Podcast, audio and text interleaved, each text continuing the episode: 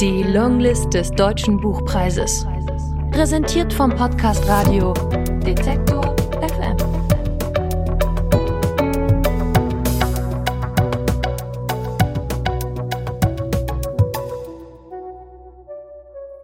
Aus Slata Roschal 153 Formen des Nichtsseins, gelesen von Ina Lebedjew.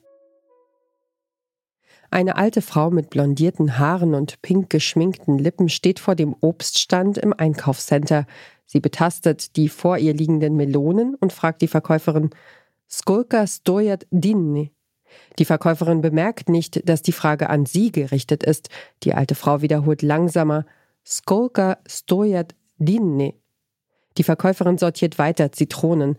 Die alte Frau spricht noch langsamer und deutlicher. Skolka stojat Dinni. Als sie keine Antwort bekommt, lässt sie die Melonen sein und geht weiter. Ich war 18, er war 40.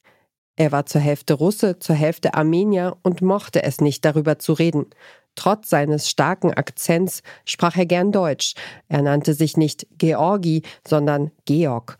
Wenn ich Armenisch brauchen würde, dann würde ich auch Armenisch sprechen, sagte er.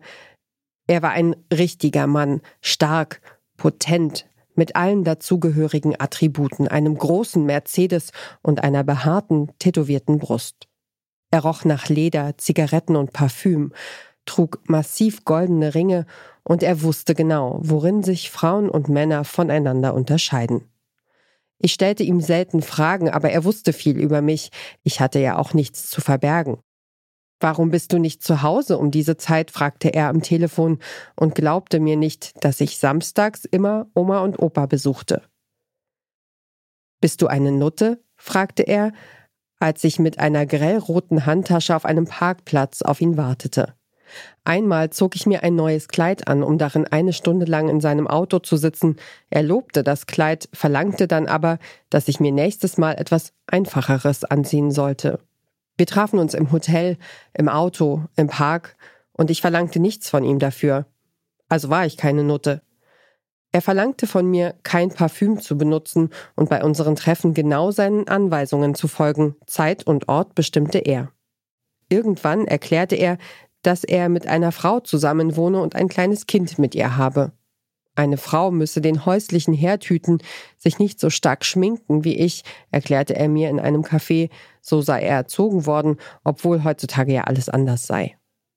Er war es auch, der mich zum ersten Mal in meinem beginnenden Leben als Dirwuschka bezeichnete, etwa junge Frau, ein gebräuchliches Wort, das mich definierte. Nein, sagte ich, ich bin keine Dirwuschka. In erster Linie bin ich ein Mensch. In erster Linie sind wir beide Zwei Menschen. Du als Frau, sagte er auch. Ich bin keine Frau, sagte ich, ich bin keine Frau. Was bist du denn? sagte er lächelnd. Bist du etwa ein Mann? Nein, sagte ich, ich bin kein Mann, aber auch keine Frau.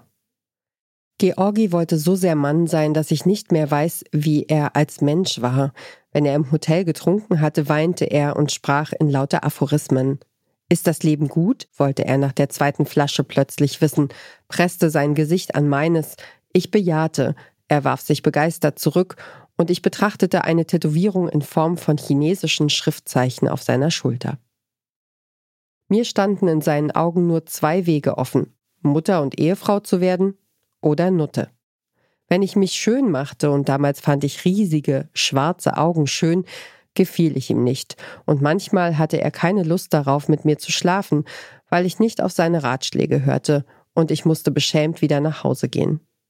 Die Dinge, über die wir uns unterhielten, bargen so viele Definitionen in sich, dass sie zu einem Rahmen wurden, den ich nicht übertreten durfte.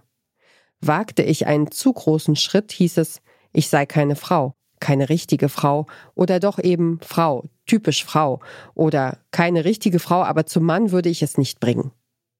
Sobald ich etwas tat, das ihm nicht gefiel, machte ich als Frau etwas, das jedem Mann an seiner Stelle nicht gefallen würde. Nicht einmal als Frau, sondern als Dirwuschka, ewiges Mädchen, Halbfrau. Ich wusste, dass ich äußerlich eine seltsame Figur abgab, mich schwankend auf hohen Absätzen fortbewegte und doch naiv und unschuldig war, auf jemanden wartete, der mich wie Dornröschen aus einem peinlichen Traum erlösen würde, peinlich deswegen, weil die Scham für meine willenlose Sprachlosigkeit wuchs. Aber er war der Erste, der meinen damals unbeholfenen, dünnen Körper als Frau definierte, und ich konnte dieses Wort nicht gänzlich von mir weisen. Wenn du später selber Kinder hast, verstehst du das internationales Sprichwort. Meine Familie war ziemlich konservativ, aber auf ihre eigene, originelle Art. Bei uns zu Hause herrschte eine Mischung aus russischer Familientradition, sowjetischer Zensur, religiösem Fanatismus und den individuellen Spezifika meiner Eltern. In der dunklen Perestroika-Zeit, als sie mit zwei kleinen Kindern in einem WG-Zimmer hausten und ums Überleben kämpften, waren sie Zeugen Jehovas geworden und haben nicht mehr von ihrem Glauben abgelassen. Als ich vier Jahre alt war, zogen wir nach Deutschland. Ich hatte einen jüdischen Großvater, der bereits in Deutschland war. Diesem Großvater durften fünf andere Personen, seine Frau, seine Tochter, sein Schwiegersohn, seine Enkelkinder folgen. Mein Vater arbeitete, meine Mutter machte den Haushalt, aber sie hatte immer das Sagen, und alle Angelegenheiten, die unsere Familie betrafen, wurden von ihr entschieden. Ich mochte es, wenn ich nach der Schule nach Hause kam und Mutter nicht da war. Das kam selten vor. Abends guckten wir alte sowjetische Filme.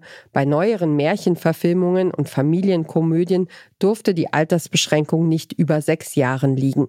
Auf DVD-Hüllen strich meine Mutter mit einem schwarzen Marker alle Filme durch, in denen Unsittlichkeit, Gewalt und Spiritismus vorkamen. Diese drei Begriffe waren bei uns eine Art Zauberformel des Bösen. Wenn niemand zu Hause war, schaute ich mir diese Filme heimlich an. Die zaghafteste Anspielung auf die menschliche Sexualität faszinierte mich. Das nicht ganz zugeknöpfte Hemd von Sergei Sergejewitsch wies auf die Schändung der tugendhaften und musikalisch begabten Larisa Dmitrievna hin. Aber was genau ereignete sich in der Schiffskajüte zwischen den beiden Jestokie Ramans?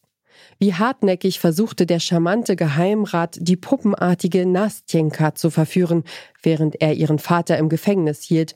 Oh, hätte er sie doch verführt, Abednam Gusarie. Schließlich ließ die Kellnerin eines provinziellen Bahnhofsrestaurants endlich ein wenig Brust erblicken, als sie sich hastig mit einem kaukasischen Melonenverkäufer im Zugabteil auszog. Vagzal Dledvaich. Diese 80er-Jahre-Filme waren die Büchse der Pandora, aus der ich etwas über die Welt erfuhr.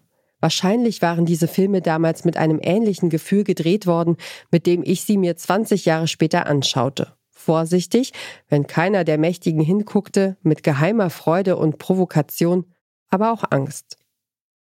Schließlich stellte ich die DVD an ihren Platz, schaltete den Fernseher und den DVD-Player aus, entfernte den DVD-Adapter aus dem Fernseher und strich den Teppich glatt.